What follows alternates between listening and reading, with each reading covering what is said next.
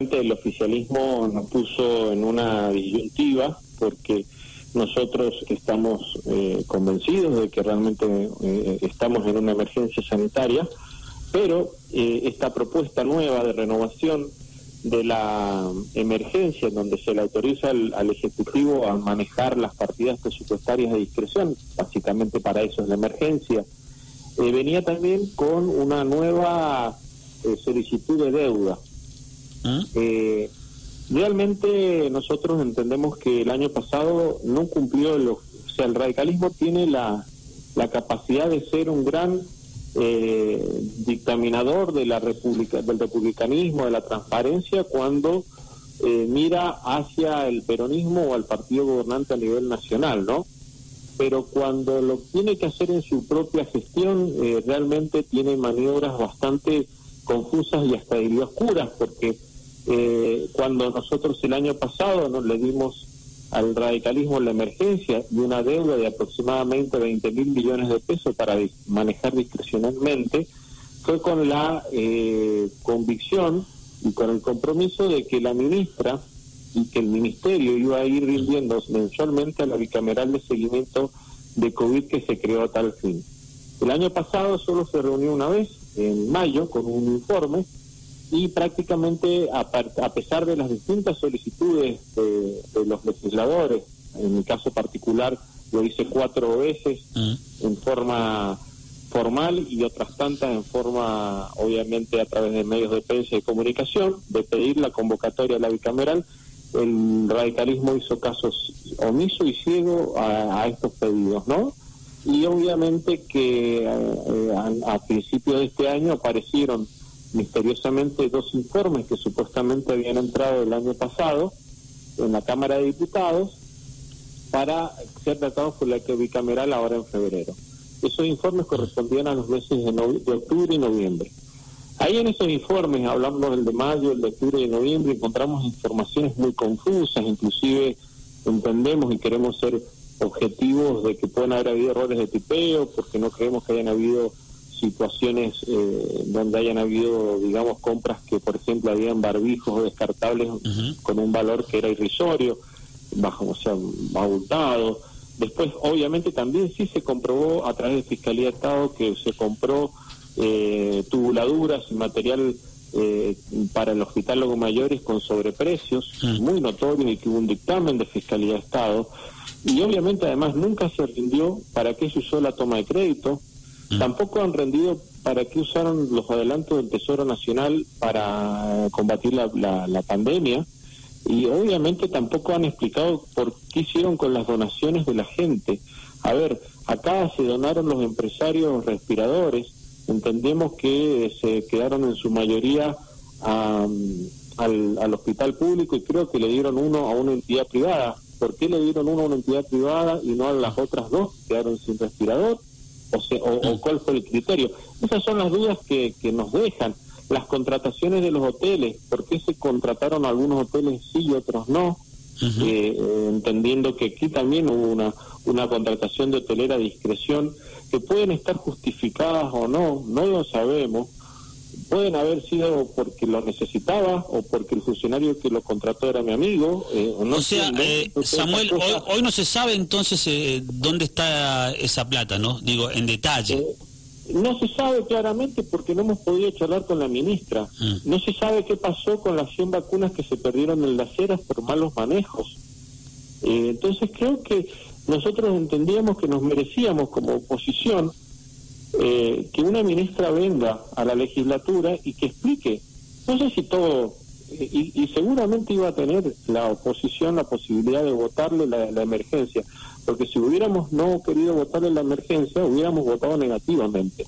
La verdad que nos pusieron en una situación muy compleja y realmente nosotros también debemos tener un rol de control, porque siempre nos vienen a buscar cuando necesitan endeudar a Mendoza, y, y hundirla mucho más en este náufrago de deuda que inició Cornejo y que la sigue continuando Suárez.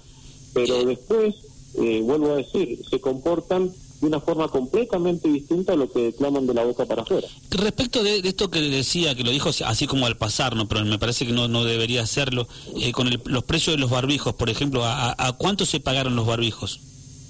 Bueno, no lo tengo muy presente, pero hubo análisis que creemos que realmente fueron errores de tipeo. Mm, no, no lo tengo claro acá, pero por ejemplo habían algunos casos en donde no estaba claro si era tres mil pesos la unidad o la cantidad. No ah. sé si me explico. Por eso es importante que viniera una ministra. Tres mil pesos un barbijo es medio como caro, ¿no? Por eso, pero eh, no estaba claro. Lo que quiero ser también en esto honesto es que no estaba claro si eran tres mil pesos un barbijo o la eh, o, la o una caja de X cantidad. Entonces creemos que esas cosas, con una explicación eh, por el funcionario, por una justificación con un funcionario, a nosotros nos sirve de contestación y de justificación en el caso que creamos que la respuesta sea obviamente razonable.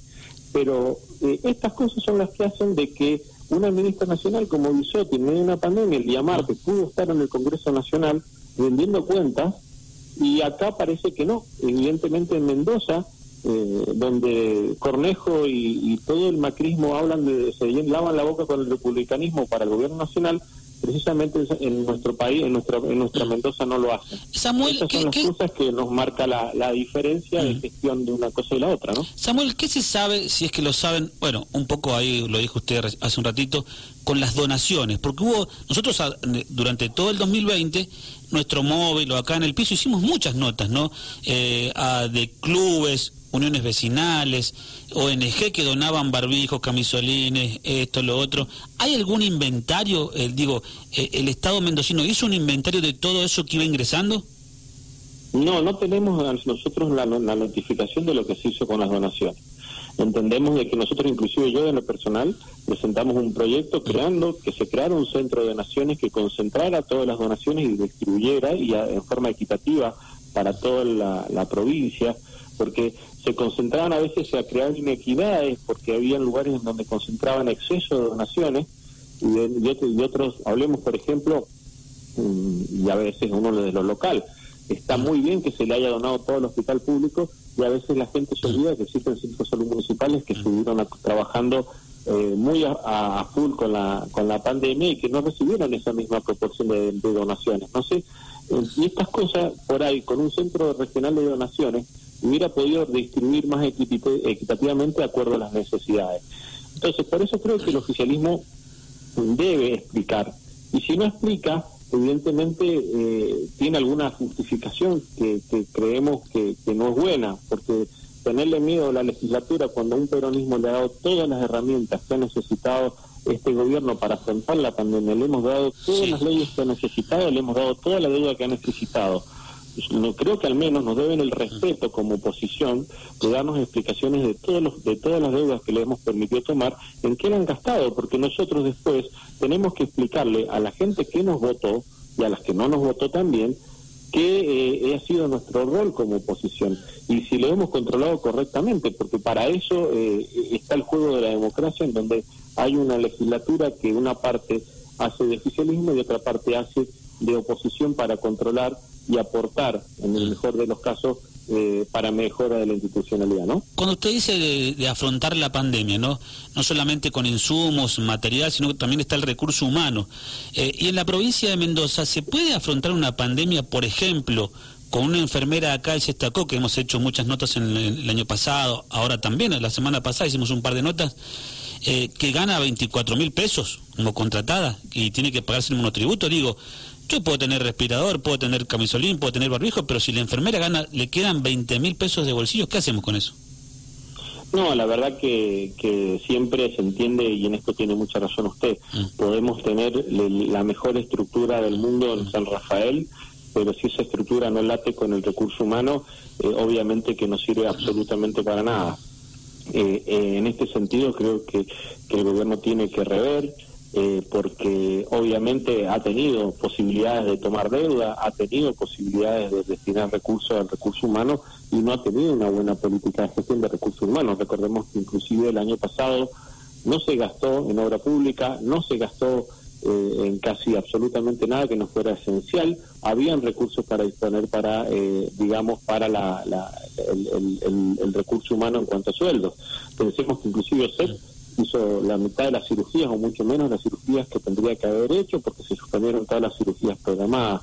El Estado eh, en un en un sector de la de la sociedad eh, ahorró un dinero importante y que eh, debería haberse visto reflejado en, en, recursos económicos para el personal de la salud. obviamente que comparto con usted que esto no es una situación justa y creo que en esto tiene que replantear el gobierno su, su mirada hacia el rol del Estado, porque además la enfermera tardó varios meses en cobrar esos 24 mil mm. pesos. ¿Cómo se entiende la postura del gobierno de la provincia que el día lunes eh, se anunció en conferencia de prensa? Lo pasamos en vivo acá en nuestra radio. Eh, las restricciones eh, nocturnas y a las pocas horas este, Suárez acompaña ¿no? este, un documento de Juntos por el Cambio quejándose de las posibles restricciones en ese momento. Bueno, eso sabe muy bien y, usted es un avesado de la lectura política de que es eh, una paparruchada política, es una maniobra artera política en donde obviamente hasta es prolija, porque de último al menos mantengamos la conducta en, lo propio, ¿no? Salir Suárez y Cornejo a, criticar las políticas de restricción del gobierno nacional cuando 24 horas antes el mismo Suárez ha visto visto la necesidad y creo que inclusive eh, temerosa necesidad de tomar medidas de restricción porque sabemos que la situación en Mendoza no está bien.